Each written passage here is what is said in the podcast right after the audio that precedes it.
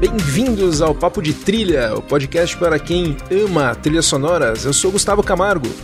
E eu sou Maurício Selman, dando as boas-vindas a um ano novo e a uma nova parte da nossa mega série Williams Spielberg. Pois é, 2023 chegou, chegou com tudo, chegou chegando, e a gente também vai chegar chegando aqui, Maurício. A gente vai falar de uma sequência de filmes, né, que eu acho que é uma fase muito, mas muito boa aí da carreira do Spielberg e um pouco renegada, né? A gente fala bastante do Spielberg anos 70, anos 80, até aquela parte, Lista de Schindler. Mas esses filmes aí que a gente vai falar agora, eu acho que o Spielberg estava com força total, inclusive começando pelo filme que o Maurício vai falar, que é um projeto que ele herdou do Stanley Kubrick e, na minha opinião, é um dos melhores filmes da carreira dele, Maurício. É, é, a gente pode dizer que toda essa série de filmes que é a gente, dos quais a gente vai falar hoje são os filmes, são a fase Kaminsky, a fase Janusz Kaminski do Spielberg, porque a, a fotografia desses filmes, a, bem característica desse cinematógrafo, desse diretor de fotografia, ela é dominante em filmes que também têm uma atmosfera mais séria e uh, mais sombria, por assim dizer. A começar deste filme que o Gustavo falou, que é um projeto herdado do Stanley Kubrick. Que é coisa mais sombria que isso, estamos falando de AI, Inteligência Artificial, de 2001.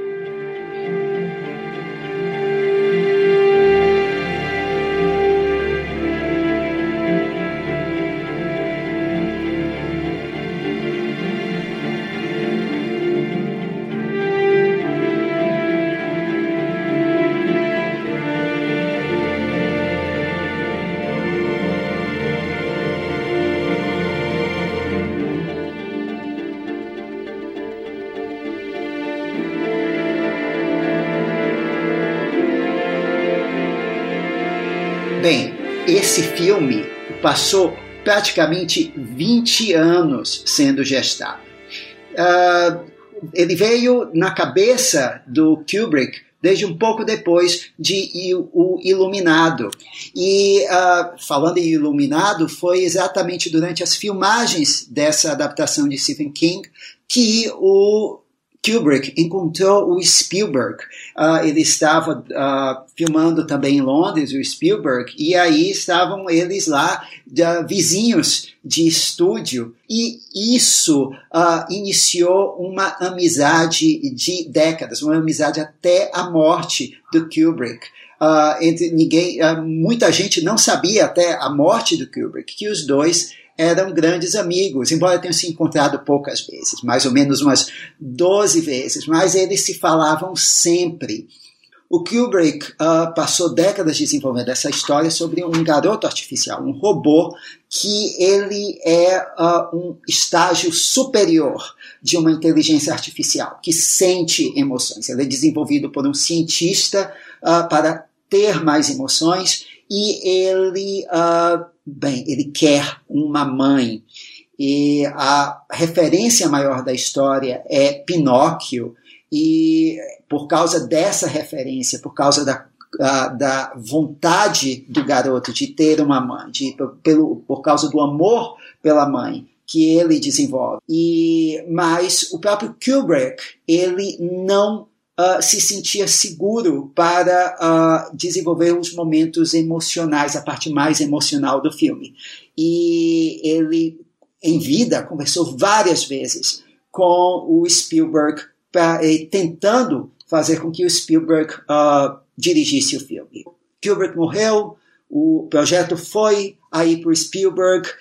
muito do projeto original uh, é do Kubrick e uh, o Spielberg costumava dizer em entrevistas que uh, muitas das partes que as pessoas pensam que eram do Spielberg, na verdade foi o Kubrick que uh, veio com essas ideias, como por exemplo a coisa do Pinóquio, uh, e as partes que as pessoas achavam mais sombrias, que eram coisa do Kubrick, uh, eram coisa do Spielberg. Mas, bem, então esse projeto herdado do Kubrick, o Kubrick, como a gente já falou aqui, ele trabalha mais com uh, coletânea, com trilha uh, de faixas pré-existentes. E, decididamente, uh, ele nunca iria usar o John Williams. É, talvez, Gustavo, ele seria o diretor que poria o John Williams louco, uma coisa que nunca acontece. e isso que nós estamos vendo aqui, uh, e que vamos ouvir é o mais próximo de uma trilha de John Williams para um filme do Stanley Kubrick. É uma trilha que também é aparentemente totalmente diferente de tudo que Williams fez para Spielberg. Assim como esse filme é muito diferente em tonalidade de quase tudo que o Spielberg fez. Mas se a gente ouvir bem de perto, essa ainda é uma trilha com várias características da, do som do maestro. Ah, mas uma coisa diferente já no início do filme. A gente tem o prefixo do título e há vários minutos de silêncio sem música, enquanto nós ouvimos uh, especialistas numa sala que vamos saber depois que é Cybertronics, falando sobre os avanços em inteligência artificial em robôs. E, uh, e eles uh, debatendo sobre como esses robôs nunca chegarão a ser humanos e qual é a última fronteira para que eles se aproximem de um ser humano. E aí temos o cientista, que é o diretor da Cybertronics, interpretado pelo William Hurt, falando que a última fronteira é a emoção. E tudo isso é sem trilha. Até que o cientista ele fala sobre os robôs desenvolverem emoção, que essa seria a última fronteira, que desenvolverem amor. E uma das uh, assistentes, uma das jovens ali no local, uh, pergunta a ele se eles amam, mas e se eles não forem amados de volta? E é aí que a gente tem o primeiro tema do filme, um tema atonal uh, que parece uma introdução de uma ópera trágica. Exatamente quando o, o personagem do William Hurt responde.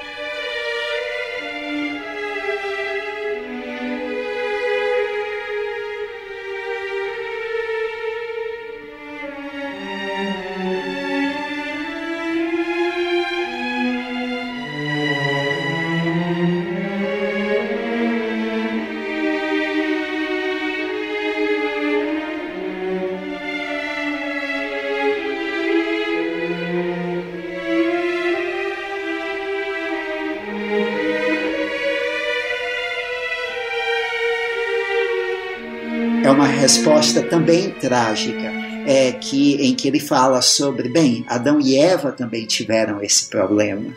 Ah, e isso já deixa é, essa música com essa resposta que já dão o tom de todo o filme. É um tom trágico ah, e do qual o Spielberg e o Williams não vão ah, ah eles não vão ficar tímidos em relação a isso é, essa é uma uh, essa parte é mais atonal.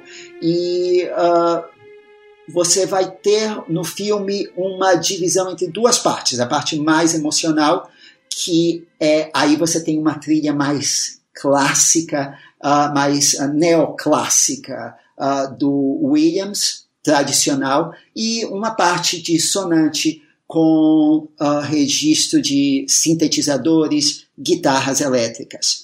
Nessa primeira parte, uma outra composição que merece destaque é uma composição também que não se resolve, uh, uh, dissonante, que é o tema do David, esse primeiro robô com capacidade de amar, que é um tema eletrônico, uh, simples uh, e que não se resolve. E que é tocado principalmente quando ele é levado para a casa de uma família que o filho está em coma, então ele vai ali, a família vai fazer um test drive do David uh, para ser o filho substituto.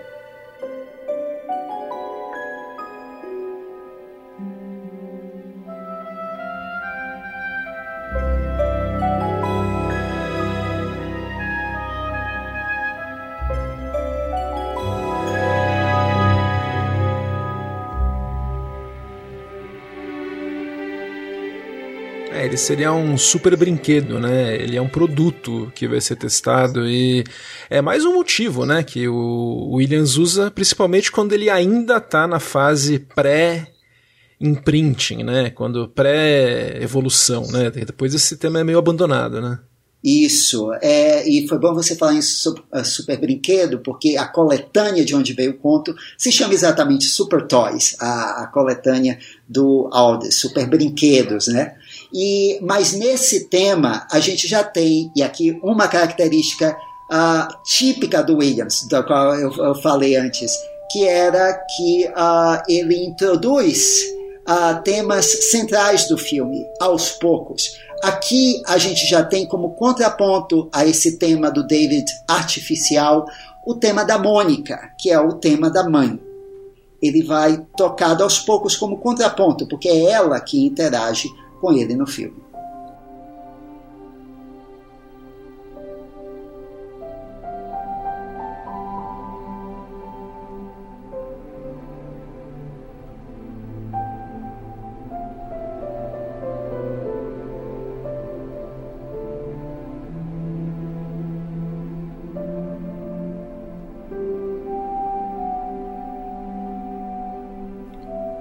E Maurício, você me corrige se eu estiver errado, mas eu acho que a primeira vez que toca o tema da Mônica é quando ela fala as palavras e ele fica daí apaixonado pela mãe no sentido de um amor de mãe e filho, né? É, essa é a cena logo depois, né, que ela começa a se afeiçoar a ele e bem, para o David começar a amar o cliente, uh, nesse caso a família, a mãe precisa fazer um procedimento uh, com uh, uma programação nele, em que ela tem que falar uma, uma série de palavras em sequência. E aí sim a gente vai ter o tema inteiro da mãe sendo tocado. E aí nós temos é, o tema é, em piano, é um tema muito bonito que é tocado quando o, uh, também quando o David uh, ouve a mãe contar a história do Pinóquio, que o Pinóquio uh, ganha uh, um coração, ele passa a ser humano, né? Depois que ele uh, a fada azul concede um desejo a ele.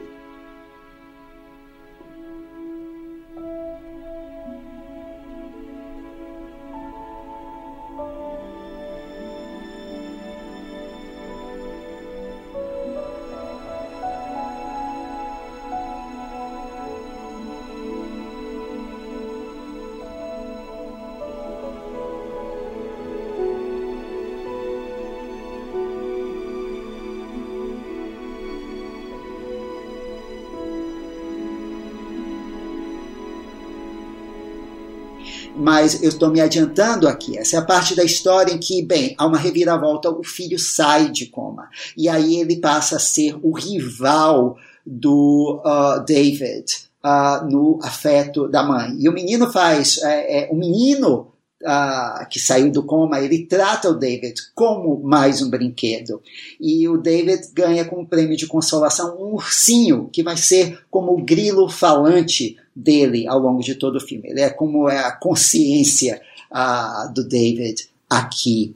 E mas quando a mãe conta a história uh, não para o David, mas para o irmão dele, é, isso uh, faz uh, o David, o rosto dele se iluminar. E esse tema bonito, essa canção de Niná, né, ela é tocada.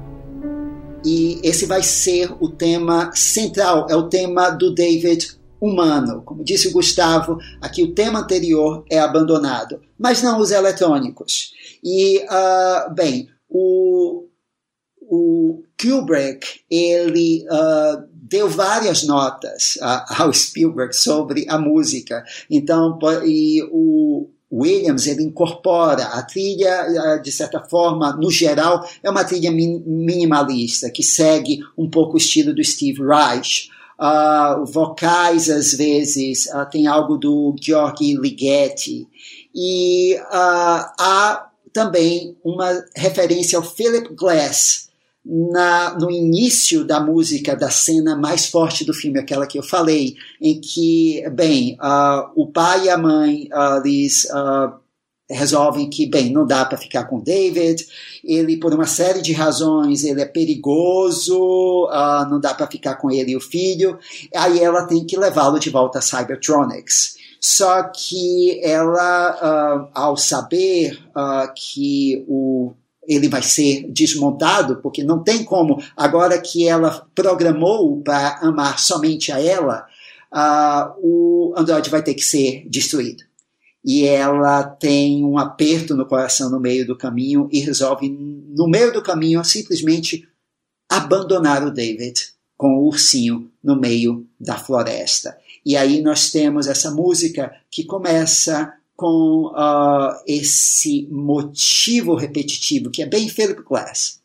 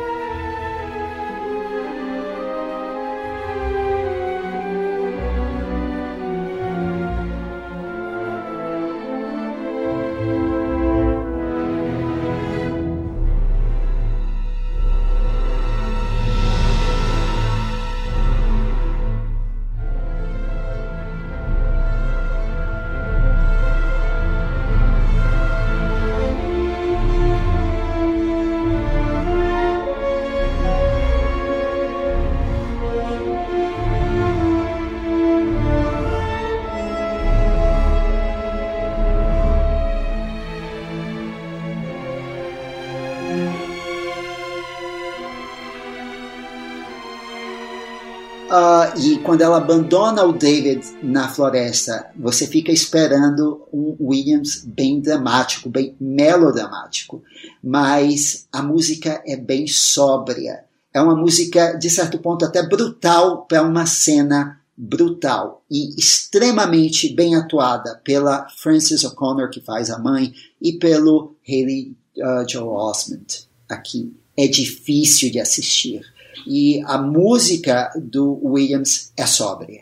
Maurício, sobre essa cena, eu acho que é uma das melhores da carreira do Spielberg. É uma cena, como você falou, difícil de assistir, porque a gente espera que o David ainda seja um robô, mas a reação dele ao ser abandonado é de uma criança sendo abandonado pela mãe, né? Ele começa a chorar, pedir, implorar e o tema do Williams, né, quando tem esse abandono, ele parece que soca os pianos, né, uma hora é brutal, como você falou, e... Porque não é um tema doce, exato, e também não é um tema uh, meloso, não é, é um tema uh, quase disso, ele ainda é um tema dissonante, né, não é um tema que se resolve, porque é uma coisa brutal isso aqui, é uma coisa que fica em aberto, e agora, o que vai ser desse que, para todos os efeitos, como você falou, é um menino.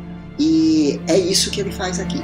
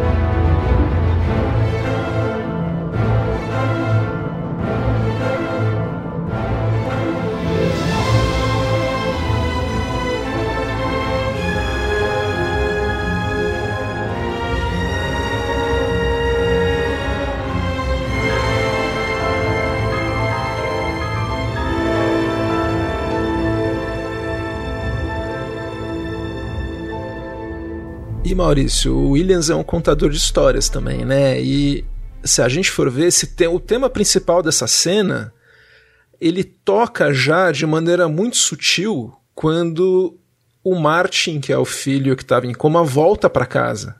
Então, quando o Martin está entrando lá com as pernas ainda andando lá por causa da físio. Já temos assim um prenúncio, né? É, porque a volta do Martin vai desencadear essa cena, né? Então é o que você falou, ele vai plantando as sementes.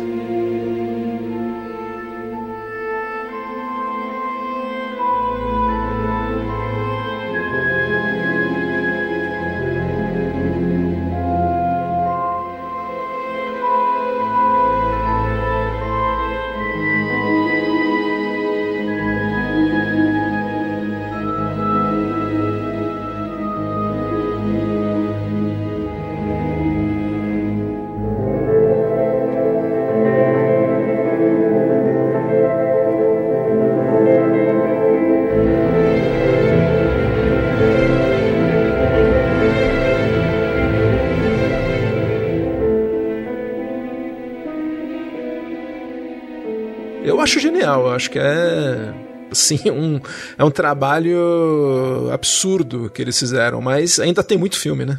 Sim, é, é, é um filme que, ah, como nessa cena, ele é, é uma crítica tão violenta ao ser humano uh, que muita gente, uh, muitas das críticas do filme, ao filme na época foram exatamente por causa disso. As pessoas não gostaram de ver esse espelho distorcido da humanidade, quer dizer, uma humanidade incapaz de amar de volta, uma humanidade que está sendo acusada pelo diretor, ainda mais por esse diretor, dessa forma. Então é um filme que uh, precisou de muitos anos para ser visto. Eu acho que hoje ele é muito mais querido, especialmente pelos críticos, pelos estudiosos de cinema, do que foi na época. Eu acho que uh, foi muito injusto a, a, a crítica ao Spielberg na época. Nesse sentido, é muito coisa... um projeto do Stanley Kubrick também, porque os filmes dele sempre foram assim, né? Exatamente, é. Mas eh, precisava, você vê o filme até esse ponto e você diz,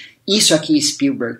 A cena uh, em, do, do colapso nervoso do pai do Richard Dreyfuss, em contatos imediatos do terceiro grau na frente da família. É uma cena também extremamente pesada, extremamente penosa, dolorida. E ali você vê que esse é o mesmo diretor. Isso não é o Kubrick, isso é o Spielberg. E depois dessa cena, é, é assim, é uma cena tão dramática que assim, o filme precisa de um respiro. Então você tem um fade out aqui. Quando a gente volta é para introduzir um personagem novo, uh, que é o Gigolo Joe, que é um robô feito para uh, dar prazer a mulheres. Como o nome diz, é o Zé Gigolô. É um prostituto androide. Uh, e ele, uh, interpretado pelo Jude Law, ele tem a sua própria trilha sonora de músicas de época. E, bem, e por várias razões ele vai ter que fugir e vai encontrar o David lá na frente. Enquanto isso, a gente volta para o David e ele agora encontra outros mechas, que é o nome que se dá no filme a esses robôs, esses seres mecânicos, aí mecha em oposição aos órgãos, aos seres orgânicos. E aí uh, nós vemos uma lua enorme surgindo no horizonte, que é na verdade um balão em que, uh, que carrega o personagem do Brandon Gleeson, que é um caçador de robôs. O nosso, uh, aqui uma referência ao Blade Runner. Uh, e ele vai caçar esses robôs e o David também que está na floresta. E aí nós ouvimos essa música carregada na guitarra elétrica, um completo, uma coisa completamente nova para John Williams e que também seria o tema que uh, você ouviria no trailer de época do filme.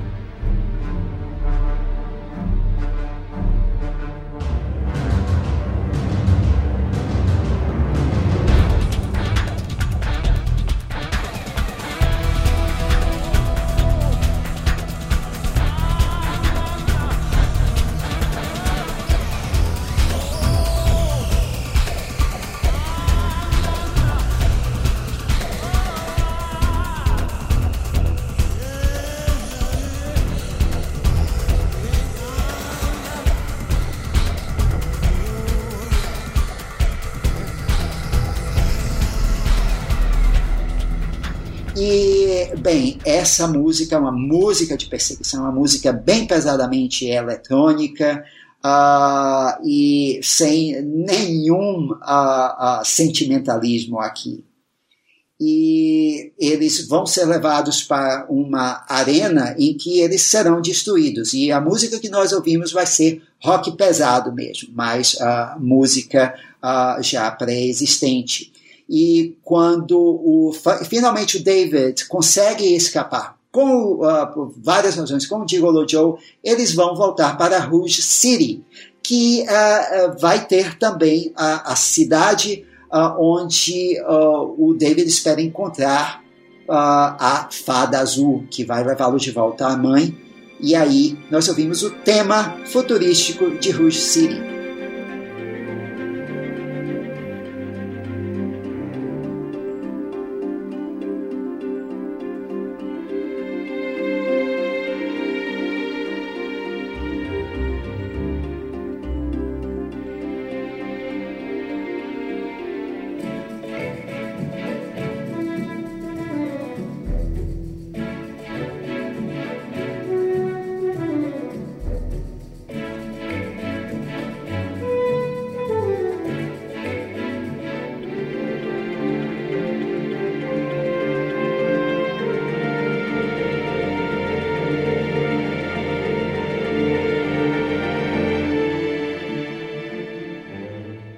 Curiosidade sobre esse tema, Gustavo, é que ele incorpora uh, também notas musicais do Kubrick. O Kubrick queria usar trechos da ópera de Ros de Rosenkavalier, do uh, Strauss, uh, na verdade a valsa, e a gente ouve notas dela aqui nesse tema.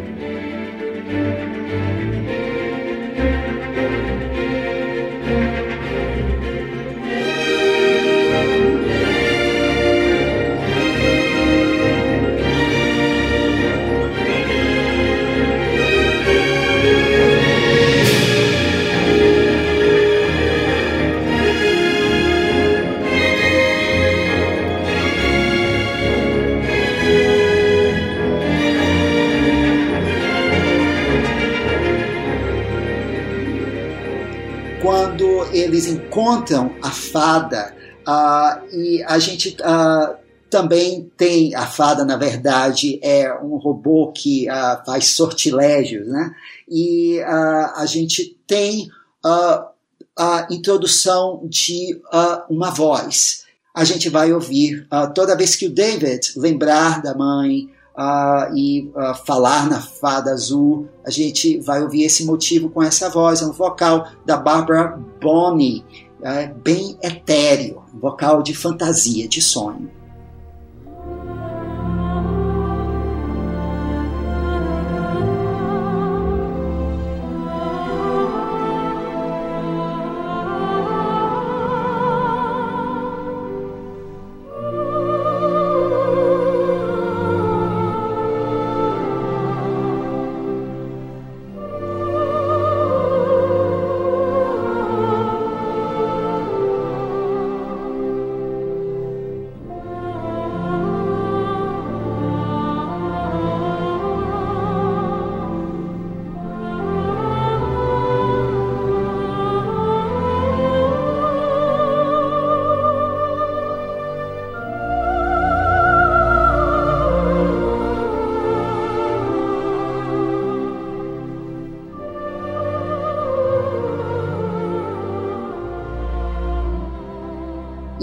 Gustavo, aqui uh, você vê que é sempre tudo minimalista, uh, tudo esparso. Aquele Williams mesmo, com grande orquestra, a gente vai ouvir no clímax do filme, que não deixa de ser um clímax doloroso, em que, passados vários anos, a Mônica de verdade já morreu, né? Mas por um breve momento ela é ressuscitada para o David. O David tem um último encontro com a mãe. E aqui e no final do filme a gente tem esse tema tocado uh, com a orquestra nas alturas, uh, o estilo uh, neoclássico do John Williams, e é um tema que ele chama de For Always.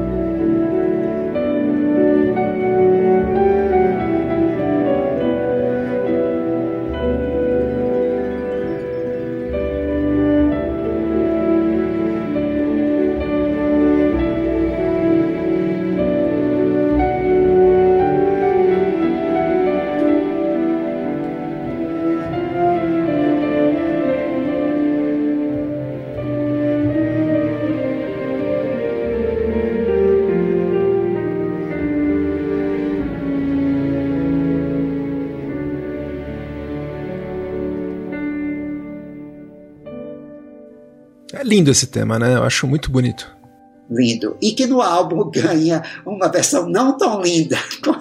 A, a, a, a, é, a, musa da época, Lara Fabian e Josh Groban. Mas eu não vou falar mais nada sobre isso. Vamos ficar aqui. E a música foi um dos elementos que foi indicado ao Oscar, uh, aqui a música do Williams, merecidamente, assim como os efeitos uh, especiais uh, da equipe do Dennis Mirren. Uh, essa foi uma das razões pelas quais o projeto passou 20 anos para ser gestado, porque o próprio Kubrick achava que não tinha uh, efeitos convincentes o suficiente para fazer o filme. Quando Spielberg fez, depois de Jurassic Park, etc., já tinha. Então, mais uma indicação para a equipe do Dennis Mirren e mais uma indicação merecida para o John Williams. É, foi um ano incrível para ele, né? No mesmo ano ele fez a trilha do primeiro Harry Potter, e, então dois trabalhos muito marcantes, né? E extremamente diferentes, né? O que eu gosto dessa trilha, Maurício, é que, como você falou, tem as características do que talvez seria uma trilha mais sóbria, né? Um pouco mais fria, como era a característica do cinema do Kubrick. Mas o Williams consegue manter as características dele, né? A gente tem os motivos, a gente tem cenas em que tem um tema, por exemplo, no começo do filme tem uma cena que a Mônica tá meio que conhecendo o David ainda, antes dele, dele dela fazer o um imprinting nele. Daí tem uma música que é tipo esconde-esconde, né? Então ele usa um tema para essa cena, como ele costuma fazer em alguns trabalhos do Spielberg.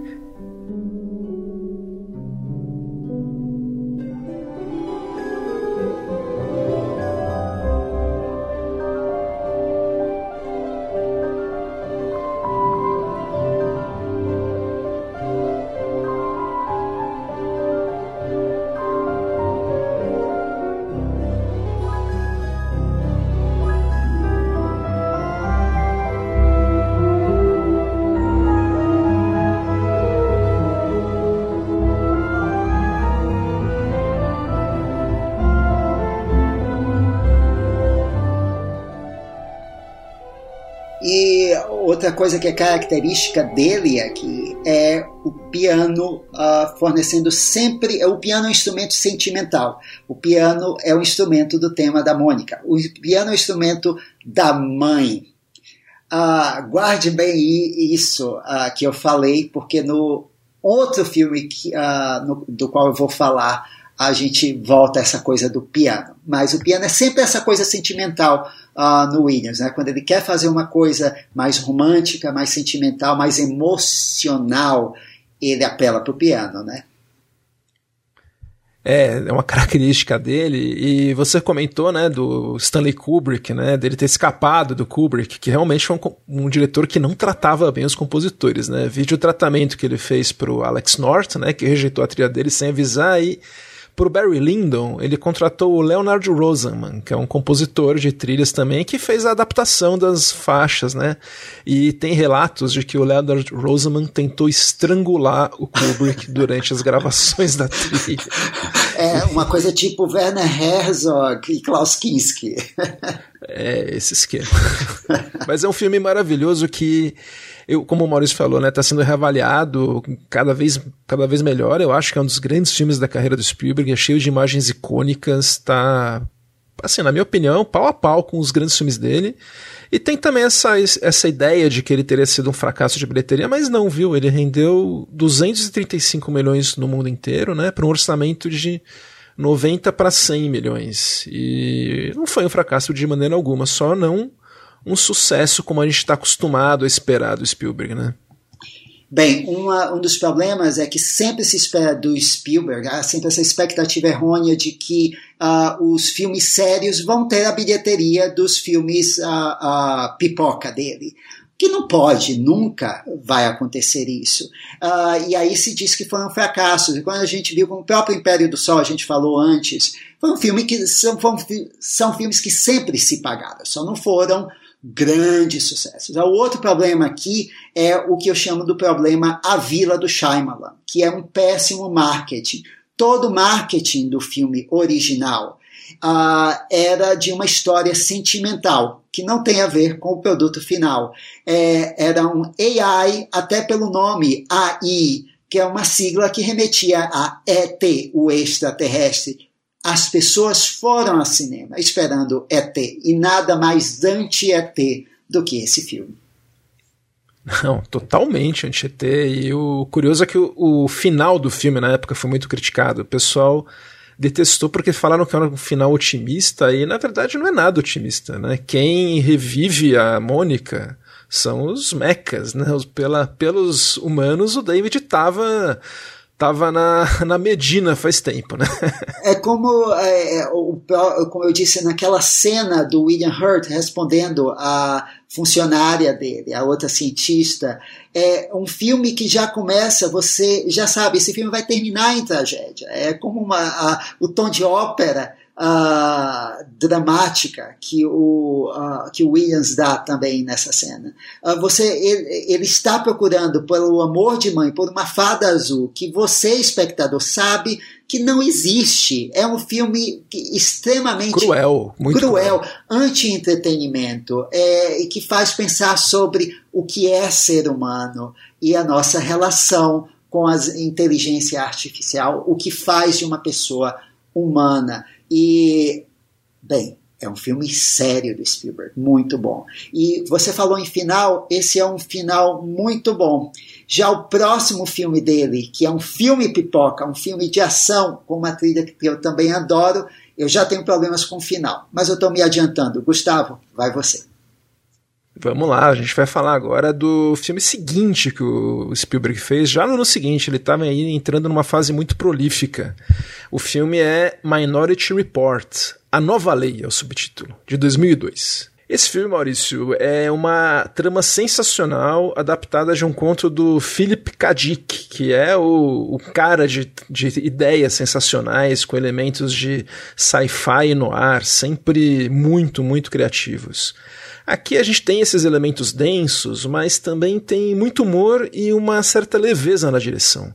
É um futuro o mais diferente possível do Blade Runner, né, que é uma adaptação do Philip K. Dick, ou mesmo do Total Recall, que tinha uma vibe completamente diferente com a cara do Paul Verhoeven. É um filme que não parece com esses outros. Ele é passado em 2054 e Minority Reports são registros dissonantes, são discrepâncias que existem entre três videntes, né, falando em português claro, que conseguem prever crimes e tem uma agência criada que é uma agência privada, mas que atua, né, junto com o governo federal dos Estados Unidos, em Washington, inclusive, para prender as pessoas antes delas cometerem os crimes. É um tema já muito instigante que o filme trata muito bem com as implicações legais e os dilemas morais, inclusive de, em relação a escolhas. O Williams aqui, ele estava num terreno definitivamente goldsmithiano. É uma trilha que a gente imaginaria nas mãos do Jerry, não do John. Mas o Spielberg ele pediu uma trilha no ar, hermaniana, atonal, sem temas. Então não muito característica das outras colaborações deles. Nós temos, Maurício, alguns temas identificáveis. Logo no início do filme, a gente já ouve uma ideia, um motivo que o Williams fez para essa agência do pre-crime, né, do pre-crime que eles chamam. Então não é um tema heróico, não é um tema nobre, é uma sequência rápida de notas, como se fossem engrenagens de um relógio, um sistema muito bem amarrado mas que não é necessariamente bom.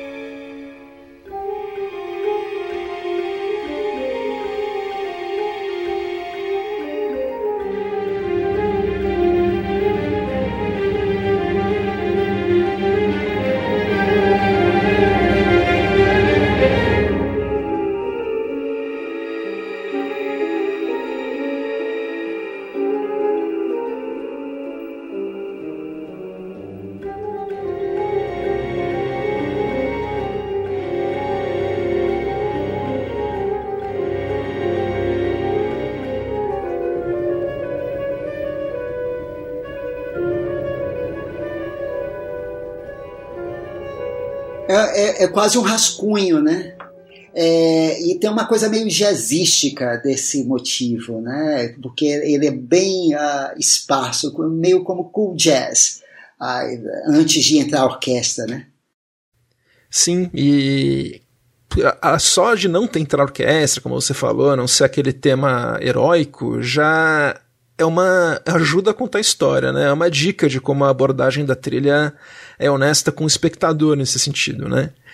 A gente vai acompanhando o policial vivido pelo Tom Cruise, que tem uma, um trauma familiar muito forte, o filho dele sumiu o deixou traumatizado. E para as lembranças que ele tem pra, desse filho, né, o Shan, que também é uma, é uma subtrama do filme extremamente cruel aí, do que a gente vê, o Williams usa um clarinete e um sintetizador. O clarinete, evidentemente, identificando o filho.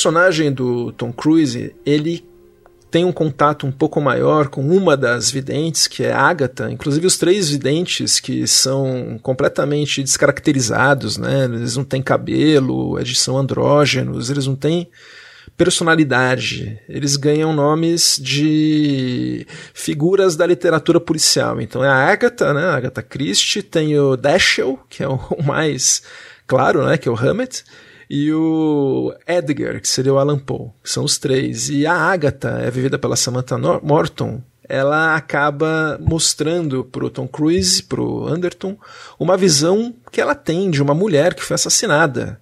E é a Anne Lively. E ela foi, é vivida no filme pela Jessica Harper, né, atriz do Suspiria, e a conexão com o giallo, ou com o cinema de terror do Dario Argento excessivo, eu acho que não é proposital, porque é tudo filmado com um vermelho, azul, bem típico da, daquele filme. E o Williams aqui, ele faz uma coisa muito boa. Ele cria uma voz feminina fantasmagórica para essa personagem. É uma mulher assassinada, né, que literalmente assombra as visões da Agatha. E essa, esse motivo, né, não é um tema do Williams com essa voz, é praticamente uma voz do além, uma alma pedindo socorro. Funciona muito bem.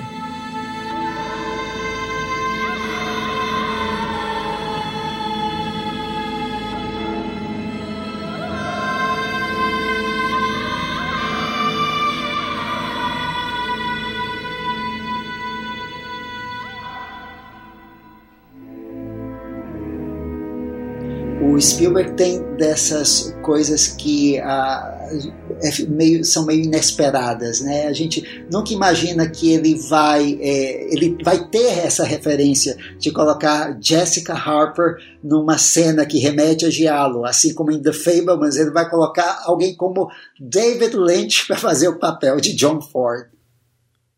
É, ele é, é, Acho que isso faz parte da, da, do que faz o Spielberg ser Spielberg, né? Você vê esse filme, o Minority Report, a diversão que ele tá tendo com esse assunto, assim.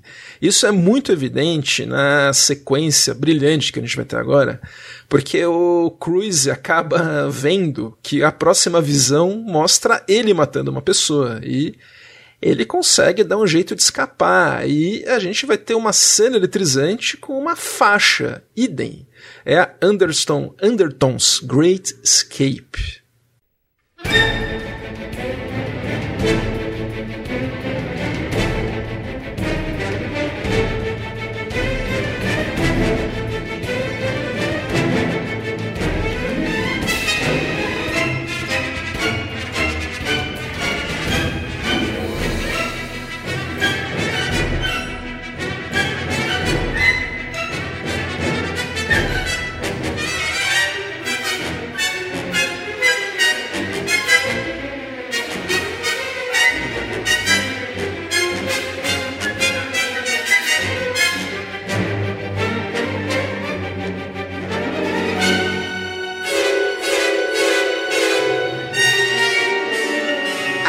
Maurício, a gente tem uma sequência que é um Mickey Mouse maravilhoso, é perfeito, como você fala. Tem várias várias colagens no YouTube dessa cena sem os diálogos, só com a música no fundo.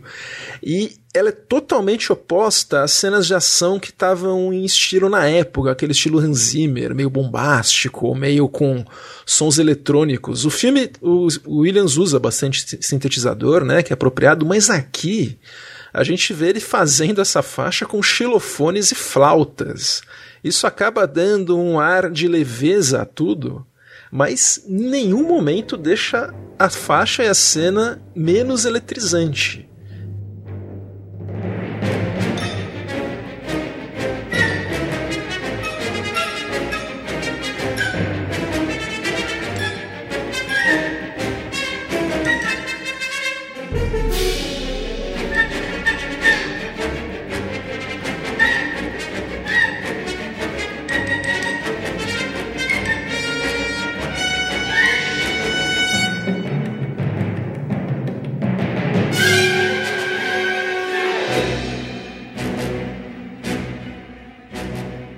Temos uma. A gente tem uma briga, né, do Tom Cruise e do Colin Farrell, que é eles dando soco uns aos outros, mas o Colin Farrell faz o papel de um, de um cara meio. um burocrata, tá de terno. O Cruise também não é aquele personagem heróico, então não é aquela power anthem que a gente tinha dos filmes do Jerry Bruckheimer. A gente vê eles dois se batendo com um som muito, muito leve, muito mais leve. Isso ajuda a deixar o filme mais leve também. Eu sei que você adora essa faixa, né, Maurício? Para mim, é o melhor Mickey Mouse do Williams fora dos filmes do Indiana Jones. É uma sequência longa, né? São o quê? Oito minutos isso? Oh, por aí, viu? Porque tem algumas pausas de trilha, porque ele acaba. É uma cena engraçada também. Ele dá umas quebradas, porque ele entra nas cas... na casa de pessoas quebrando. É bem clichê isso, mas funciona. E é curioso que você falou do xilofone, do sopro, deixando as coisas mais leves, mas também o Williams usa esses instrumentos antiquados para simular também é, sons de é, coisas eletrônicas e mecânicas que existem nas cenas. Porque, por, por exemplo, ali na, na nessa, na parte da sequência em que eles lutam numa montadora de carros, né? Então a música ela evoca o som de partes mecânicas, é, fica muito desenho animado. É, é e o Spielberg também introduz uh, nessa sequência elementos de humor uh, que deixam tudo mais leve.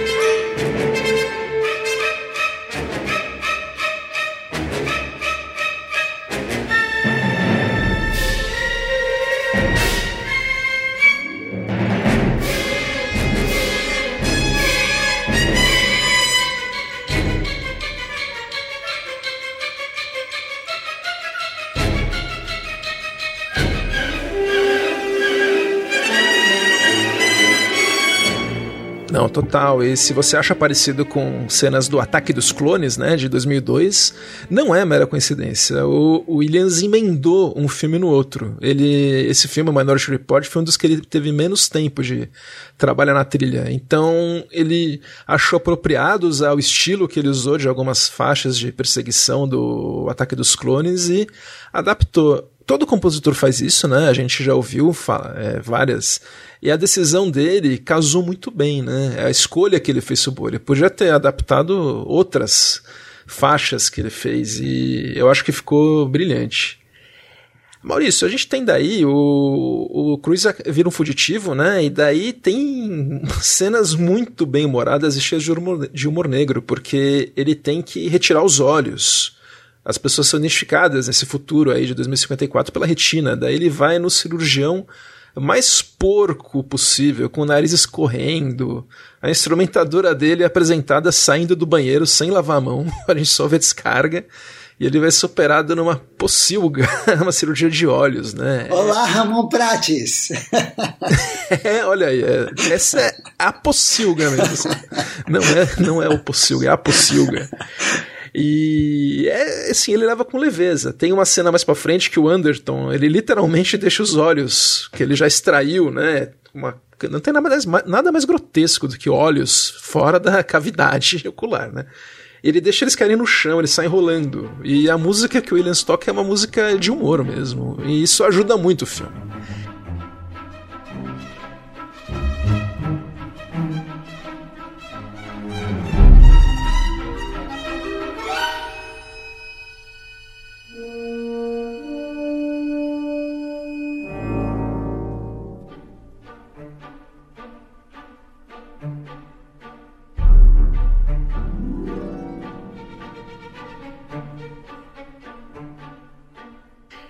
Mas eu acho que o showstopper do filme. A, tem a Anderson Great Escape, mas a cena em que o, a, a agência pré-crime vai procurar o, o Anderton, ele está se escondendo justamente depois dessa cirurgia. Ele tem que fugir das aranhas mecânicas, que são as spiders. A cena é muito bem dirigida, lembra, acho que é o momento mais Brian De Palma da, carreira do Spielberg, porque ele usa aquela imagem por cima, né? O plongé que chama. Isso, mostrando... sequência aparentemente sem cortes, né?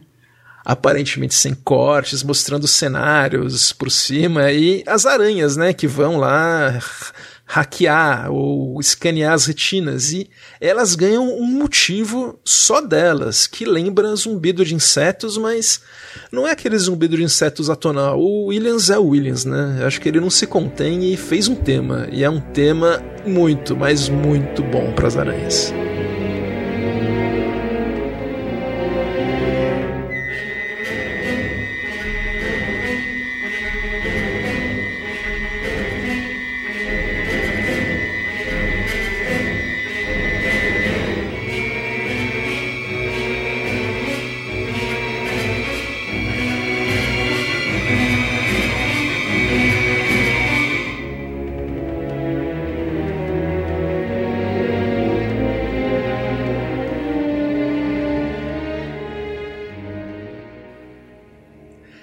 Maurício, o filme vai, vai evoluindo, né? A gente tem. Como eu falei, é um filme que tem essa, essa trama muito sombria, muito noir, muito dark, cheia de personagens que aparecem, cheia de histórias rocambolescas. A ex-mulher do, do Cruz aparece no final e de repente vira heroína do filme, que é uma coisa meio. Mas é uma coisa meio noir isso, né? De personagens que aparecem literalmente do não ia falar do cu, mas, mas das pessoas que aparecem de repente.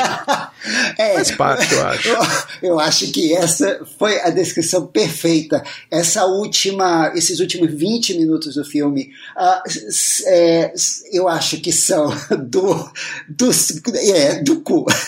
Porque se o filme terminasse naquela nota sombria de filme noir, né, do, uh, do homem, uh, do Tom Cruise sendo uh, punido uh, injustamente, né? eu acho que o filme seria perfeito, dá o, o tom claustrofóbico, o tom de filme noir uh, que o Spielberg com Williams queriam imprimir ao filme. Ah, mas aí eles têm que salvar o personagem e o filme deixa de ser, perde a oportunidade de ser um dos melhores filmes de ficção científica do cinema.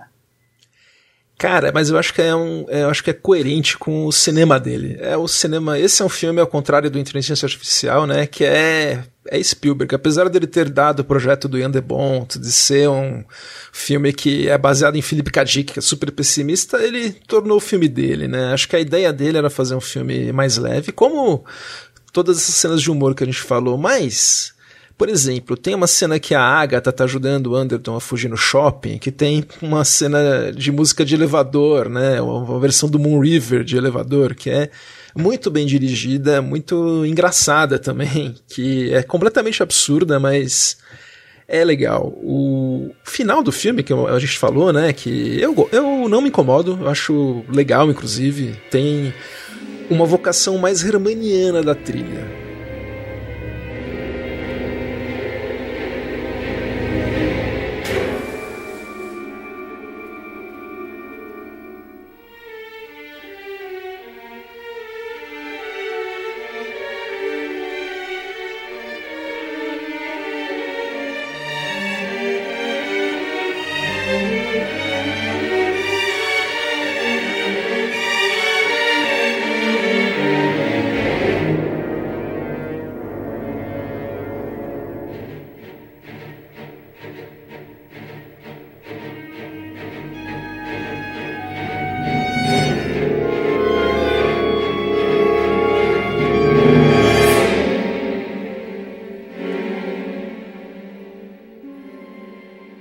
Principalmente porque a gente tem o confronto mais aleatório e por isso mesmo o mais maravilhoso. É um duelo entre Tom Cruise e Max von Sydow. Depois que acaba tudo, né, é um final feliz, o, a faixa final usa propositalmente um tema leve, limpo, edificante. É um tema bonito, esse... é. É o tema mais neoclássico né, do filme.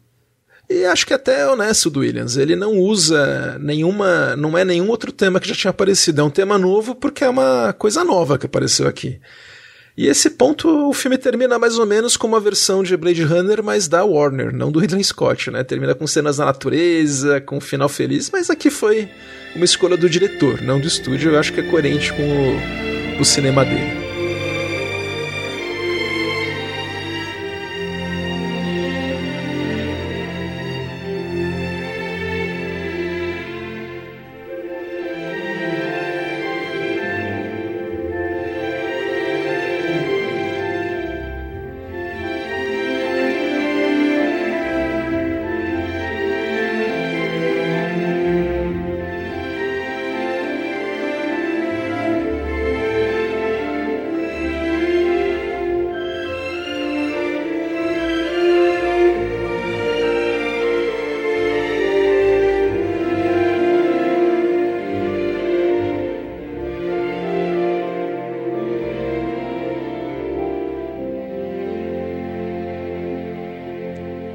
Que a gente viu esse filme, Maurício, quando eu fui te visitar em Salvador em 2002? A gente viu. oh, revelações, sim. Verdade, eu lembro que eu fui é... passar aí um, um, período, eu vi, acho que eu vi duas vezes no cinema, que eu gostei muito. É, não, é, é um filme muito bom para ver no cinema. E uh, que tem a ver com a época, né? 2002 foi depois uh, do.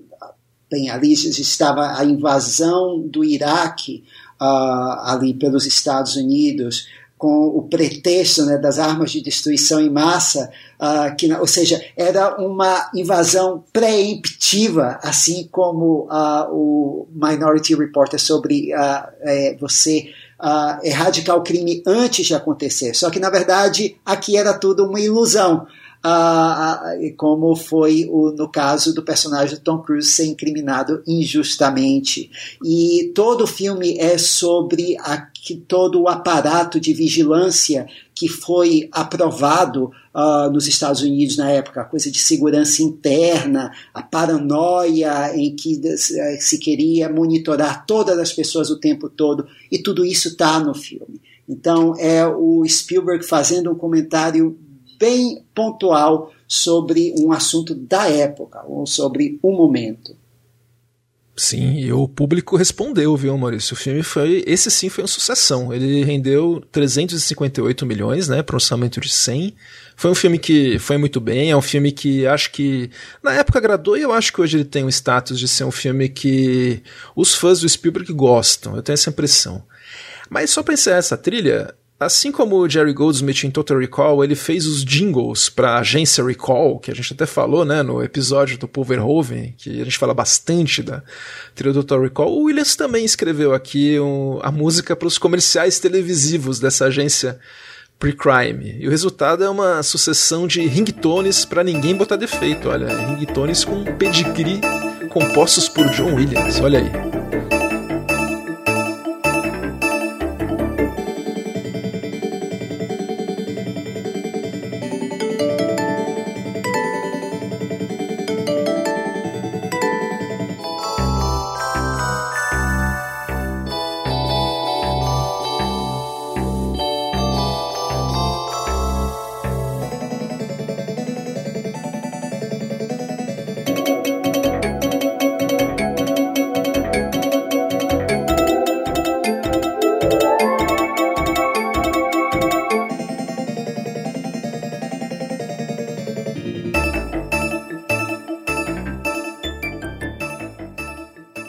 Já o seu.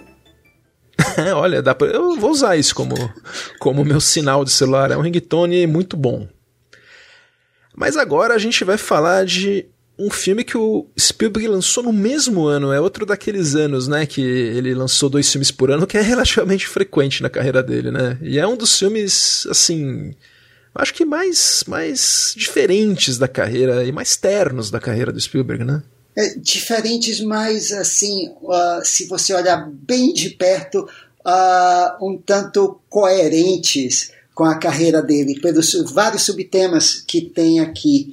E é um filme, olha, Gustavo, ele não iria é, dirigir esse, esse filme, uh, ele ia dirigir uh, o uh, Meet the Parents.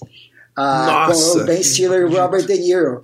A Kate Capshaw, a santa Kate Capshaw, a esposa dele, convenceu a não dirigiu o filme porque ela achava que o Spielberg não era engraçado o suficiente para dirigir uma comédia rasgada. Cara, isso eu vou concordar com ela porque os filmes do Spielberg têm momentos de humor muito bons nos filmes mais sérios, como esse Minority Report, que é um policial denso que fala de temas sérios. Tem cenas engraçadas em quase todos os filmes do Spielberg. Até na lista de Schindler ele põe uns momentos de leveza. Mas comédia rasgada eu acho que não é o forte dele. E, uh, e ele também ainda se sentia traumatizado pelo filme que de fato foi o fracasso da carreira dele, que era uma comédia rasgada, que foi 1941. Então ele ouviu e disse não. Mas o que ele dirigiu foi um projeto que, depois que uh, vocês assistirem a Fablemans, uh, tem muito a ver com a biografia dele. Foi isso que atraiu ele a esse projeto. E é um projeto de certa forma leve, mas com também com notas sombrias. É Prenda-me se for capaz, Catch Me If You Can, como o Gustavo falou, de 2002 também.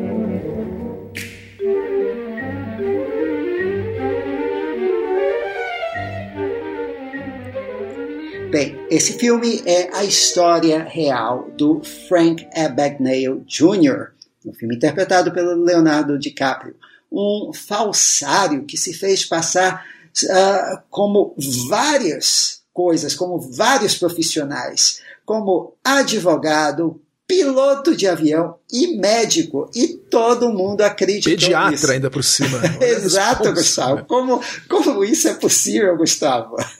Ah, olha, tem uns caras aí, meu, é só você prescrever cloroquina que você sai. Tem muita gente que vai gostar de você. Faz Doutor Bumbum. Eu acho que ele foi até melhor do que muitos médicos aí que tem, é, pois é, É, e tem cenas no filme engraçadíssimas. Ele, por exemplo, ele aprende a, a, atuar como advogado assistindo a episódios da série Perry Mason, né? Daquelas cenas de tribunal, muito engraçado. E, uh, e ele, então, o talento dele é manipular e ludibriar as pessoas e ele, ele é caçado pelo FBI e uh, acaba sendo preso e depois ele se torna um agente do FBI, como naquela série Blue Collar, né? um falsário que ajuda a capturar outros falsários. Aqui no filme ele é perseguido pelo personagem do Tom Hanks, um agente do FBI estilo Jean Valjean dos Os Miseráveis, que é o Carl Hanratty. E, bem, se uh, o Gustavo. É, é, curioso que o Gustavo está pegando todos os filmes do Spielberg com trilha do Williams que não tem uh, temas tradicionais. E eu acabo pegando o contrário. Esse é um desses filmes. É, como Amistad, você vai ter três temas centrais aqui. Uh, e é uma trilha que aparentemente é diferente para os padrões do Williams, mas é muito, muito Williams. Especialmente se a gente lembrar do Williams da década de 70, antes até do Spielberg. Uh, a começar aqui pelo tema de abertura que a gente vai chamar de o tema da perseguição.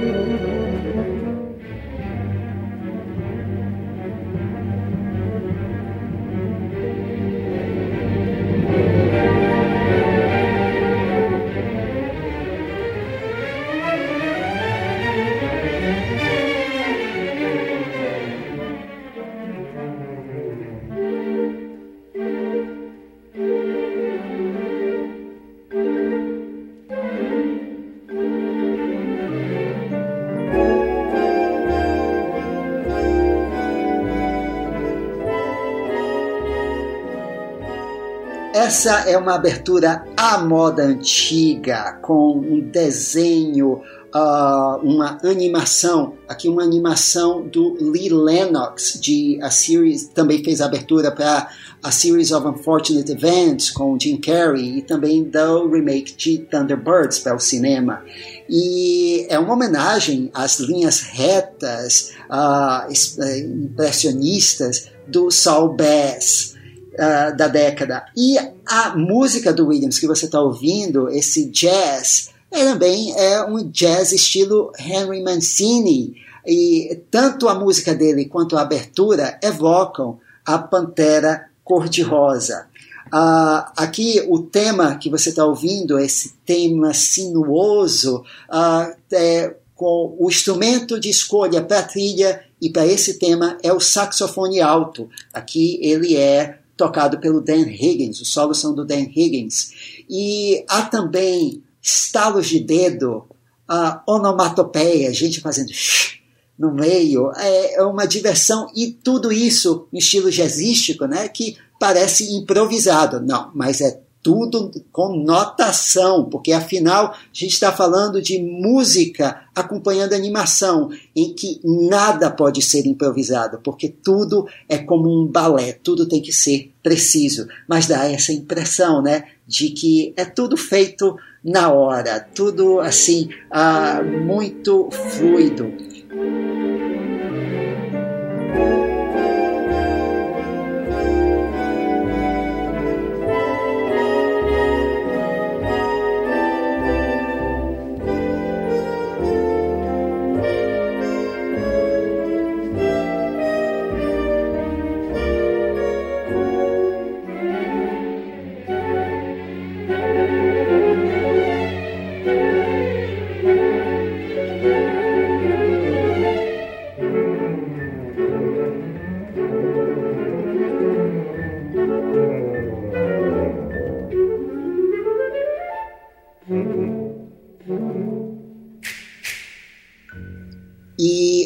Aqui a gente já ouve também o baixo introduzindo notas sombrias aqui e ali, que isso vai lembrar a gente que, bem, esse é um personagem, uh, um ladrão de casaca, mas ainda assim é um ladrão, é um criminoso.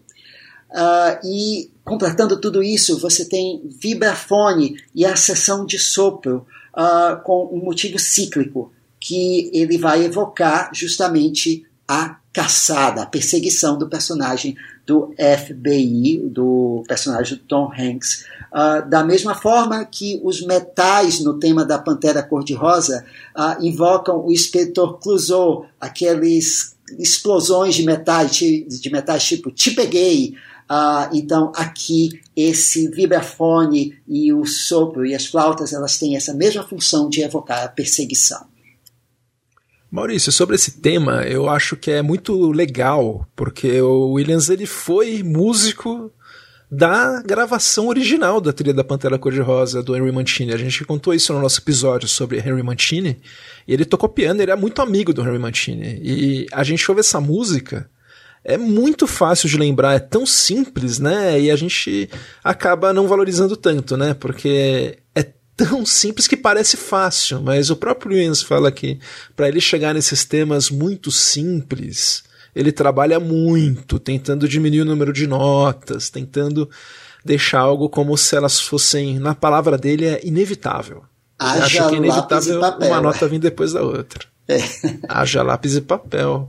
E outra coisa que eu acho muito bonita é eu vi um, ele falando no making off do filme, eu nunca esqueci, que ele Olha como ele é, é, assim, é, uma, é muito humilde. Ele falando que o Spielberg dá a chance dele fazer esse tipo de música e que o Spielberg teria todo o direito de chamar outro compositor para fazer trilhas. Ele não é obrigado a me chamar, isso são as palavras dele. Então ele agradece muito a chance de poder fazer trabalhos diferentes como esse. Eu achei muito bonito e muito humilde mesmo, né? Sim, e ele se dedicou muito a essa trilha. Uma trilha que lembra os tempos de Johnny Williams, inclusive Johnny Williams de The Long Goodbye, né? Uh, o uh, John Williams, uh, que fazia jazz, que aqui é uma trilha de época também, com músicas de época. Você tem, por exemplo, uh, quando o Frank Bagnell Jr. ele uh, se finge de piloto de avião a gente ouve o clássico Come Fly With Me, do Frank Sinatra. E também uma outra música que ela é sobre a, parte emocional da trilha, que é a relação do Frank com o pai. O, porque é Frank Jr., né? O pai também se chama Frank, interpretado pelo Christopher Walken, que é o centro moral e emocional do filme aqui. É, o Christopher Walken foi indicado ao Oscar uh, por esse filme. E que, bem, para evocar o casamento, o, a família, o pai e a mãe, é uma outra música de época, uh, que é, são as memórias boas que ele tem da família, que é Embraceable You, cantada pela Judy Garland. Embrace me, my sweet embraceable you. Embrace me, you irreplaceable you. Just one look at you, my heart grew tipsy in me. You and you alone bring out the gypsy in me. E eu já citei essa música e a uh, o uh, o pai, porque agora nós vamos falar do segundo tema do filme, que é o tema do pai, tema do Frank pai, que também uh, é basicamente no saxofone alto, mas ela é introduzida uh, primeiro, olha ele de novo, o piano na cena em que Frank pai ele perde tudo, uh, perde a casa da família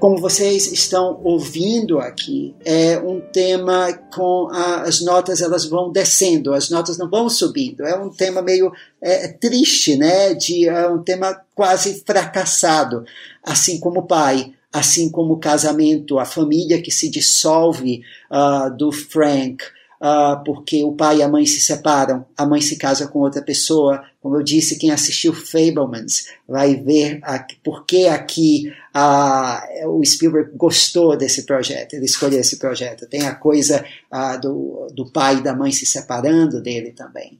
Uh, então, isso está aqui. E o tema do pai, você está ouvindo, ele começa mínimo mas ele vai subindo para um tema bem doloroso. E aqui a gente ouve a orquestra inteira, especialmente quando os pais se separam e o Frank uh, tem que escolher entre morar com a mãe ou com o pai. Ele escolhe fugir de casa. Williams coloca a orquestra toda.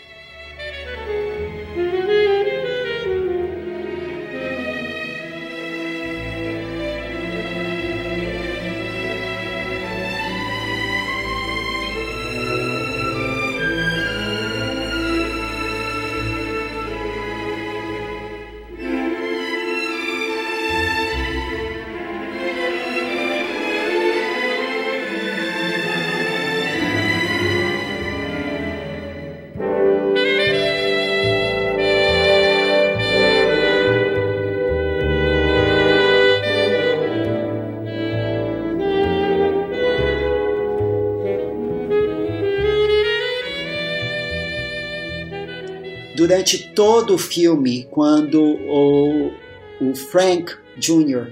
se sentir sozinho, uh, ou ele lembrar do pai, ou a gente vai ouvir versões de Embraceable You, ou a gente vai ouvir essa faixa que tem notas uh, no crescendo, tem notas de Embraceable You. As, simplesmente notas que não se concluem, elas vão crescendo, mas elas não dão em lugar nenhum, porque é o sonho da família do Frank uh, que não volta mais.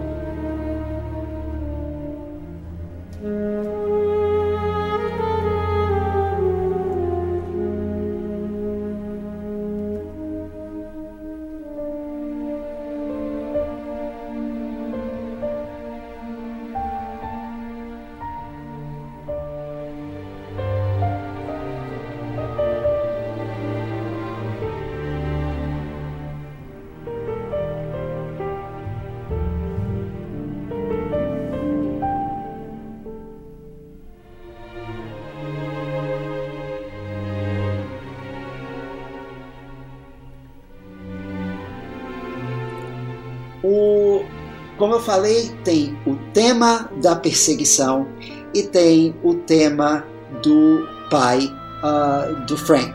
Uh, uma outra coisa que você deve ter notado aí, que é um tema de família, da, evoca o, o, tema também, Gustavo. Eu, eu senti uh, um pouco de Ennio Morricone, o tema da família do Elliot Ness aqui na tristeza desse tema. Tem uma coisa assim de uma nostalgia meio doída aqui uh, que tinha naquele tema dos intocáveis, o tema da família do Ness.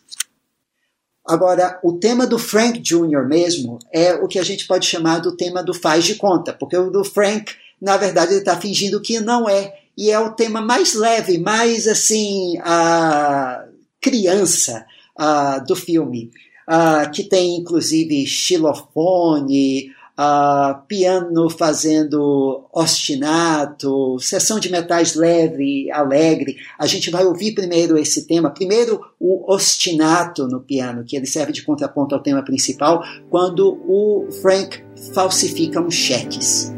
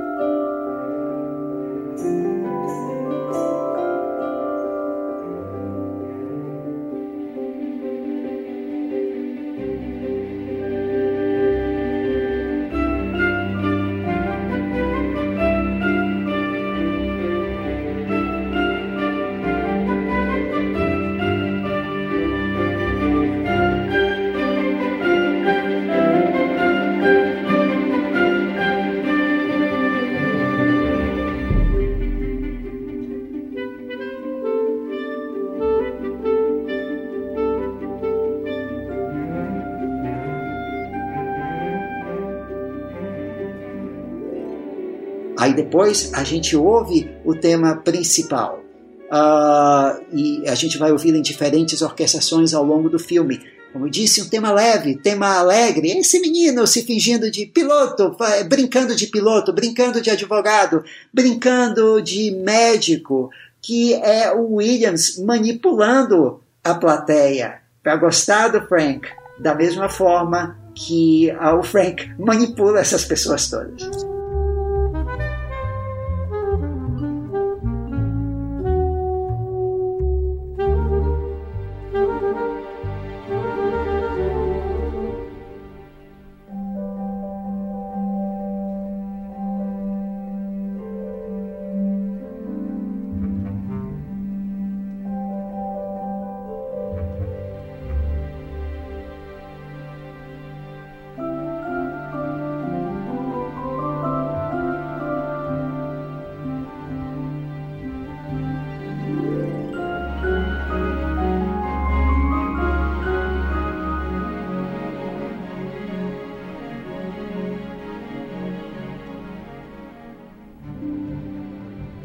Agora. Essa é uma chave para o sucesso do filme, né, Maurício? Porque é um personagem, assim, eu acho detestável se a gente for ver o que ele faz, mas o filme transforma ele num personagem muito carismático, né?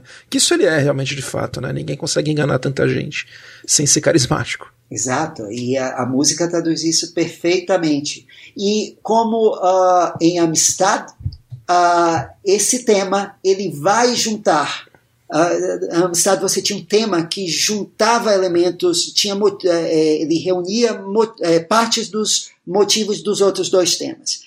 Uh, aqui esse tema também. Você vai ouvir uh, sugestões do tema da perseguição e do tema do pai do Frank aqui, como sombras, né? Sempre ali atrás. Tem sempre aquela sombra ali atrás.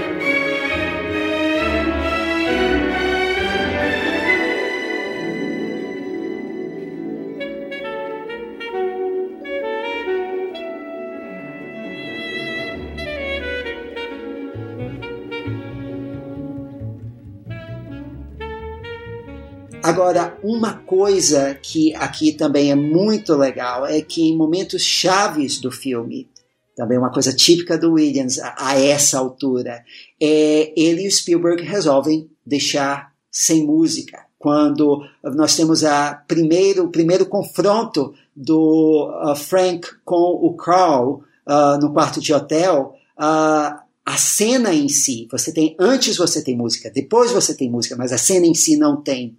E novamente quando eles se uh, encontram já na França, que o Frank vai atrás uh, da, do lugar que é a cidade natal da mãe, onde os pais se conheceram na França, Montrichard, e aí ele está produzir, ele está falsificando dinheiro, minha gente. E há uma, há uma máquina de fazer dinheiro na cena. E o Williams achou bem, bem, eu não vou competir aqui com o, o som né, da, da cena, a mixagem de som. E também não valia a pena. Mas, Gustavo, há, há, um outro tema aqui, já não é o Williams, mas novamente a música já pré-existente. Se o tema do inteligência artificial, assim, o tema central, uh, ele é uma referência a Pinóquio, aqui uh, um, uma referência muito grande ao longo do filme é o Natal. Uh, é o Natal no filme, ele aparece bem, tem muitas cenas de inverno, muitas cenas que se passam de no Natal. E o Natal é sempre aquela é, geralmente, né, em filmes, é, é associada a coisas alegres, a lembranças boas, boas e a família, exato. E aqui no filme, o Natal ele só pontua é, sonhos que não vão acontecer jamais, como por exemplo uma cena em que o Frank olha pela janela e vê a, a mãe uh, com a sua nova família, feliz da vida uh, um mundo que ele já não faz parte, uh, ou quando o, o Carl chega à França para encontrar o Frank e é Natal e nós ouvimos corais de Natal aqui. Mas o Frank uh, vai ser preso nessa noite. E também uh, nós ouvimos uh, a música A Christmas Song do Nat King Cole que ela vai é, ser tocada numa montagem em que o Frank se lembra da mãe e ele vai ser finalmente preso. E a música se encerra exatamente quando ele é trancafiado com uma menção ao, à música Jingle Bells. E então é, a música uh, incidental, quer dizer, a trilha sonora composta por Williams, e a música, a trilha sonora já existente, a compilação, muito bem pensadas aqui, uh, trabalhando lado a lado, mais um trabalho maravilhoso do Williams, e é claro que por essa trilha jazzística, uh, ele foi indicado mais uma vez a trilha sonora. E uma outra curiosidade, Gustavo, eu falei que o tema da família, né, da separação dos pais atraiu Spielberg, mas também o tema do personagem que se faz passar por outra pessoa. O Spielberg por muitos anos ele alimentou uma lenda de que ele simplesmente invadiu os estúdios da Universal e tinha lá um escritório é, vago e ele simplesmente se assentou lá naquele escritório, ele invadiu o escritório e ele inventou que ele trabalhava lá e foi assim que ele conseguiu uh, é, trabalhar na Universal, conseguiu uh, dirigir uh, seus primeiros trabalhos como direção. Mas, na verdade, o Spielberg, por contatos da família, ele foi trabalhar como estagiário, não pago, lá no departamento, e ele ascendeu na na Universal como qualquer pessoa acende numa empresa da forma mais prosaica possível. Então, até o Spielberg aqui uh, também lembra que ele falsifica, ele mitologiza né, a história dele. É, era uma história, assim, super famosa do Spielberg, né? Era é uma lenda que ele meio que alimentava, né? O DiCaprio nesse filme tá muito bom, né? Ele convence como, como assim, até como adolescente, né? Ele não era tão jovem, já quase 30 anos aí. Eu adoro o Leonardo DiCaprio, achei ele um super ator. Eu queria muito que ele trabalhasse com Spielberg de novo. acho que é da samba. Eu acho e que o filme ele rendeu 352 milhões, Maurício. Ele foi mais sucesso que Minority Report. É um filme leve, né? E muito bom. Uh, o final, uh, mais ou menos feliz. Aqui nesse filme ele é válido, né? Foi na história real. E uh, eu concordo com você. O Leonardo DiCaprio, para mim, esse é um dos melhores, se não o melhor papel do Leonardo DiCaprio. Ele foi injustamente esquecido no Oscar por esse filme. Eu acho que ele merecia mais ganhar por esse filme do que por The Revenant. Uh, e ele é melhor com Spielberg do que com Scorsese. É, o quem foi indicado foi o Christopher Walken, né? Nesse papel aí contra-intuitivo dele, né? Foi super bem escalado. O Tom Hanks é a escada, né? Do DiCaprio nesse filme, né? É um personagem que, como a Maurício falou, é importante, mas daí ele ganhou como presente, né? Um protagonista no filme seguinte do Spielberg, que sairia dois anos depois. O filme é O Terminal, de 2004. Esse filme, Maurício, é um dos filmes mais esquecidos da carreira do Spielberg. Ele é pouco lembrado, ele é pouco falado, ele é pouco visto, ele não foi premiado, foi esquecido. Ele é baseado numa. muito levemente, assim, muito. muito superficialmente, numa história real de um cara que foi. ficou no aeroporto de Paris, no Charles de Gaulle, que teve que ficar preso no Terminal 1 por um período por conta de questões políticas, e aqui é um personagem que num país fictício, a Cracósia, que visita Nova York e no aeroporto quando ele chega, durante o voo dele, o país teve teve uma guerra civil. Então, os passaportes foram suspensos, ele não pode entrar e não pode voltar. O nêmesis do personagem, que é o Victor, é o recalcado diretor do aeroporto, que é vivido pelo Stanley Tucci. É um vilão muito bem construído na dinâmica do filme, na lógica do filme. É um vilão formidável. O filme tem coadjuvantes muito bons, Maurício, e com muita diversidade. Tem a Zoe Saldana, né, que hoje está super conhecida, ela faz uma Trek nesse filme. Olha a ironia, né? Depois ela foi parar em Star Trek, né? O Hura, ela faz até o sinal lá do, do Spock, Vida Longa e Próspera. faz. Tem o Diego Luna, que estava bem jovem, né? Depois do E Sua Mãe também, que hoje está aí no Andor. E tem o Kumar Palana, que é o pagoda dos excêntricos Tannenbaums, que tem aqui um papel também de destaque. Então tem coadjuvantes muito coloridos esse filme. E o cenário do aeroporto é criado pelo Alex McDowell, que também fez o, esse trabalho no Minority Report para Spielberg. É um trabalho incrível. O cenário que ele constrói é um cenário muito, ao mesmo tempo realista e ao mesmo tempo de filme, né? Ele é muito baseado no JFK, né? Mas numa área específica, era do, do embarque internacional. Então o Spielberg pinta e borda com esse cenário, ele usa muita grua, muito movimento de câmera inesperado. É um filme que você vê a criança no parque de diversões. O problema é que o filme é uma comédia do Spielberg. E, como a gente já falou, né, o Spielberg, ele, assim, na minha opinião, ele é muito bom em por momentos de humor nos filmes sérios dele, mas quando a comédia é o ponto central, não dá certo, na minha opinião. Mas olha, revendo o filme eu gostei mais do que eu lembrava dele. O começo do filme tem muito silêncio. A gente não ouve música nos primeiros 20 minutos, o que eu acho muito bom. A gente não ouve música, a situação é uma situação que a gente não entende o que está acontecendo direito, o personagem também não. E a primeira música que a gente vai ouvir é o hino da Cracósia, que funciona como uma música diegética. O Victor, né, o Tom Hanks, ouve o personagem no saguão e corre para ver na televisão.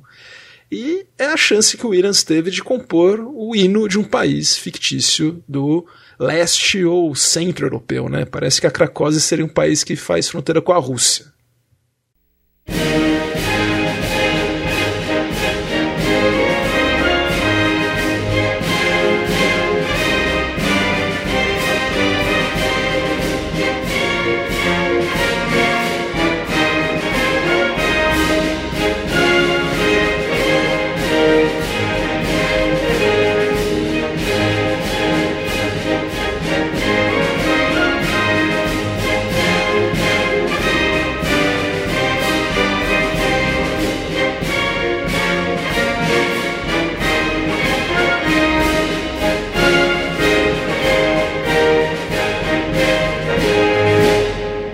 Ver aqui, o tema é um tema que se eu falassem para que é o tema de Belarus eu acreditava, sabe?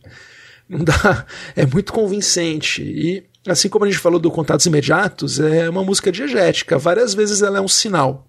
Ele tá no saguão, ouve a música e sabe que na televisão lá estão falando do país dele. Depois disso, a gente o Victor entende que ele vai ficar preso no aeroporto, tem até uma faixa de música meio dissonante e tal, mas a primeira vez que ele passa a noite no aeroporto, ele acorda e sai de roupão para escovar os dentes, né, que é uma coisa que ele tem que fazer, a gente ouve o tema que o Williams fez pro Victor, que esse sim é um tema tradicional do John Williams.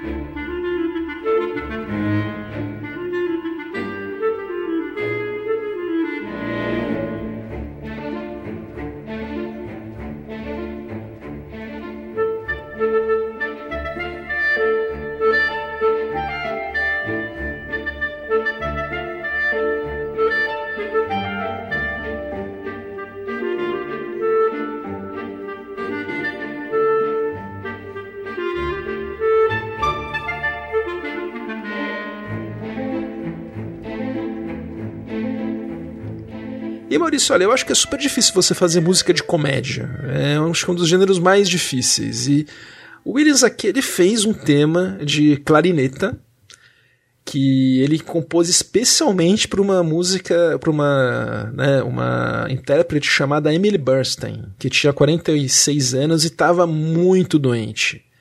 E ela agradeceu muito a oportunidade de tocar um tema tão leve. Ela, em momentos que ela estava lutando com a doença, ela chegou a falecer poucos meses depois do término da trilha, chegou a ver o filme, mas ela disse que se divertiu muito tocando esse tema tão leve, com tantas notas e que é sim um tema cômico.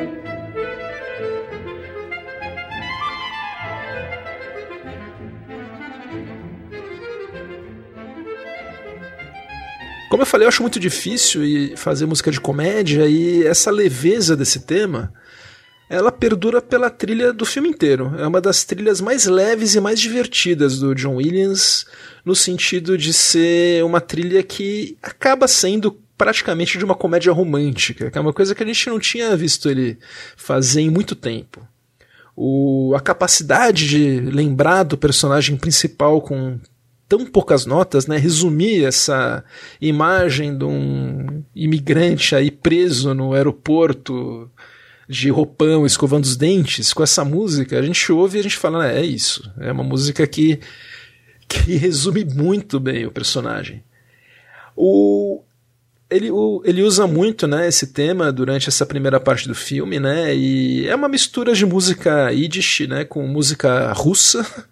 Ele tem farto uso de cimbalom, instrumentos típicos locais, acordeon e tem pitadas de Nino Rota na leveza da melodia. A música, Maurício, quando o filme vai entrando mais no terreno de comédia romântica, quando entra em cena a personagem vivida pela Catherine Zeta-Jones, que é uma comissária de bordo, o tema do Victor acaba sendo trocado por esse tema romântico, que, como eu falei, é um tema de comédia romântica. É um tema que dá uma, uma ideia de como seria a música do Williams para filmes como Sintonia de Amor, Mensagem para Você, coisas assim. Não é um romance trágico.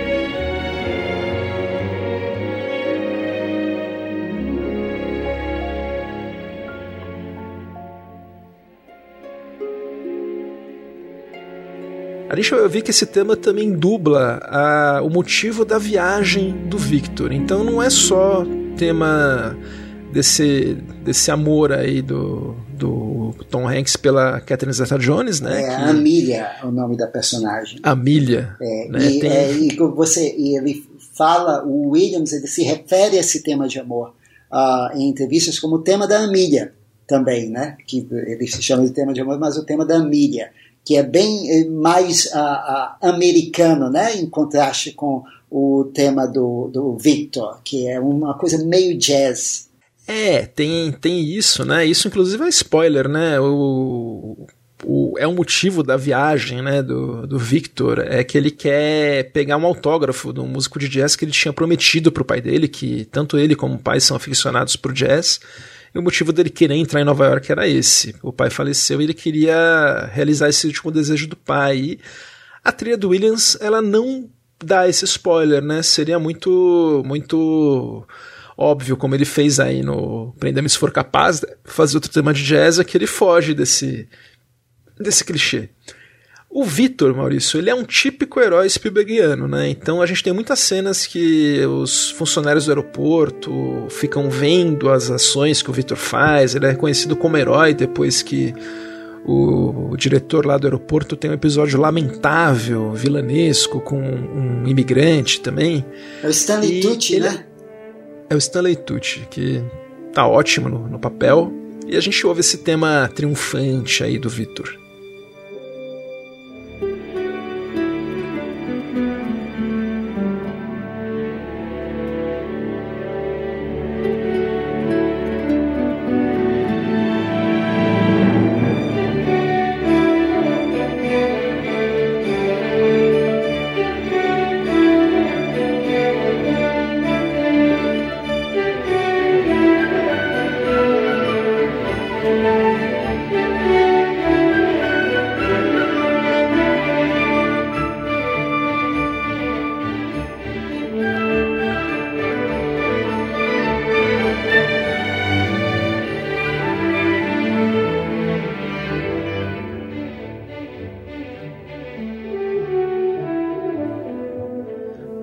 Uma cena romântica em que os, os amigos do Victor, né, o, essa turma aí do, do Pagoda, do Diego Luna tal, fazem um jantar romântico para ele e para Amélia, o Williams ele cria um tema romântico diferente para essa cena. É um, uma, um tema com acordeão que funciona como aquelas, aqueles filmes em que a gente tem do Williams que ele cria um tema específico para uma cena. Como não é um não é assim uma cena séria, tudo é uma cena meio engraçada, que tem o cara fazendo umas umas brincadeiras, tal, é um restaurante que é de mentira, que ela não entende. É uma cena bem farsesca, né? Ele queria esse tema, né? O, o tema romântico não ia não ia servir. E ele lembra um pouco o tom do tema do Hans Zimmer para Melhor é Impossível. Lembra um pouquinho esse tema, mas é só no só nas cores, né? A melodia é completamente diferente.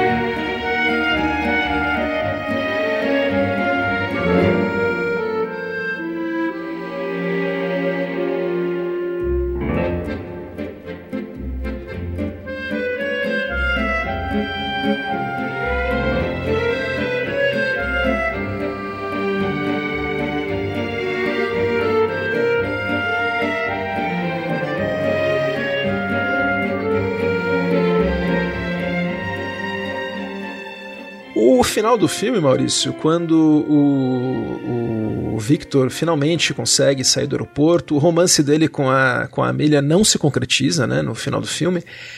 Ele sai e a gente ouve o, o tema numa versão mais hollywoodiana, de final de filme mesmo, o tema romântico, né?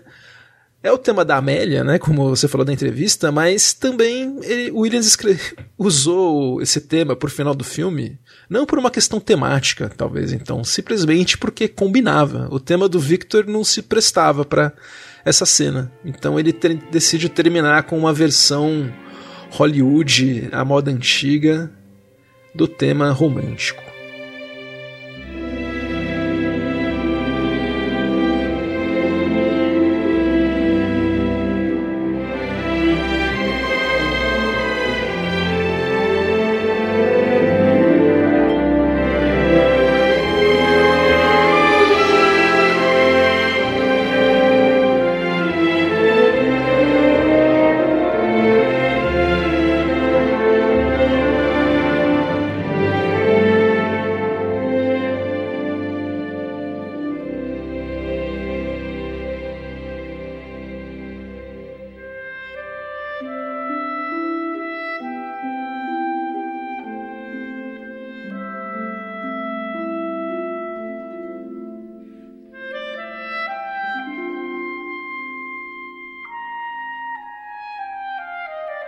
Uma coisa muito charmosa do final do filme, Maurício, é que os créditos são os autógrafos dos membros da equipe. Então a gente. Daí eu, eu achei legal ver como que é a letra do Spielberg, do Janusz Kaminski, dos membros do elenco. É até interessante ver a, a grafologia, né? Os atores são nomes muito floreados, tem muitas voltas, eles grifam, fazem. É enorme, né? Que ator é mais espalhafatoso mesmo, né? Em média o dos técnicos, né? O do Janusz Kaminski é uma coisa que parece um engenheiro escrevendo. Inclusive o do Williams também é um tema bem cerebral, assim. É um tema, né? Uma assinatura bem cerebral. Eu acho muito. Achei fascinante esse finalzinho do filme.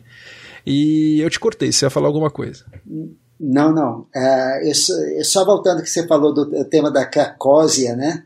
Ah, que o, o, Williams ele explica que ele colocou o tema na clarineta porque é exatamente esse instrumento mais usado uh, por grupos da uh, Europa do Sul e Europa Oriental, né, e a Europa do, Oriental do Sul. E o cimbalom, né? Você falou do Miklos Rocha, cimbalom, Miklos Rocha. é, Hungria, tá lá. Tá lá, né? Tudo junto.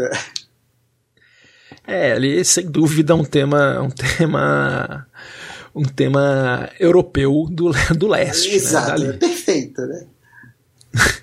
Esse filme, Maurício, é, como eu falei, é um filme que eu vou, eu vou usar esse clichê aqui, falar que é um filme menor na carreira do Spielberg, mas é um filme que ele não é. Ele não é. Não é assim, Always, né? Ele é melhor que Always. Não, é bem melhor que Always. É, é uma comédia estilo Leo McCarey, Frank Capra. A moda antiga. Esse estilo. É. A moda antiga total mesmo, né? E rendeu, olha, a gente lembra como filme esquecível, mas olha, rendeu 219 milhões. Ele custou 60, rendeu 219. Então ele foi um sucesso de público e passou batido na, na crítica. Eu acho que o bonito dessa trilha também é essa história da clarinetista, que não era um tema pesado, e o Williams ter chamado ela, né, pra tocar esse tema leve, né, é bom. Se fosse um tema pesado, estilo de de Schindler, acho que ele não teria chamado. Achei muito bonito. O John Williams é uma coisa que, quanto mais a gente pesquisa, pelo menos no meu caso, mais a gente gosta. Você percebe que ele é um cara muito.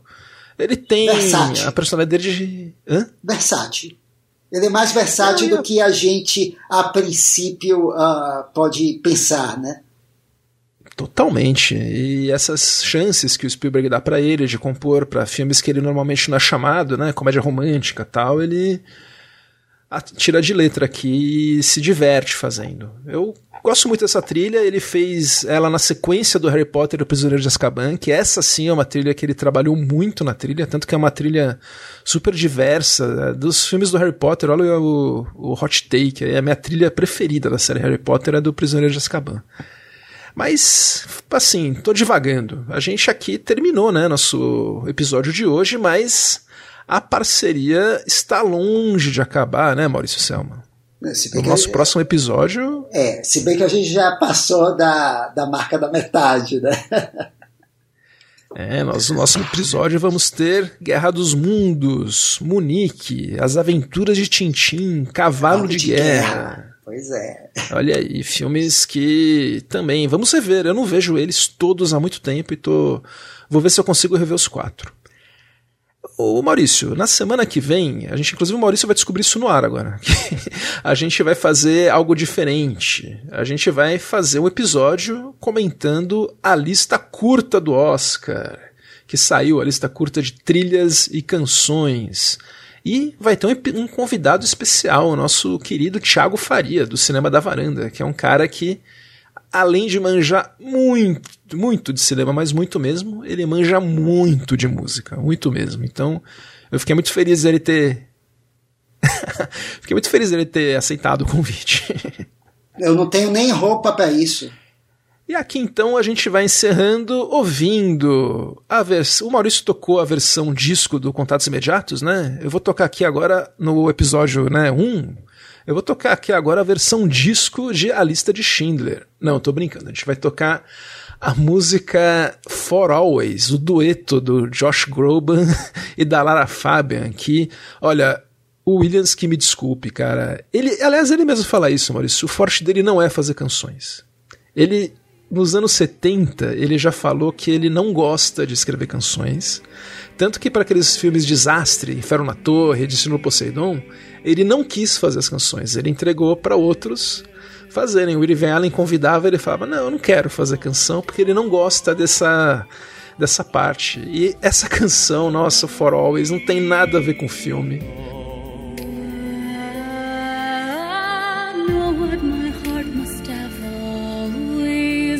know what my heart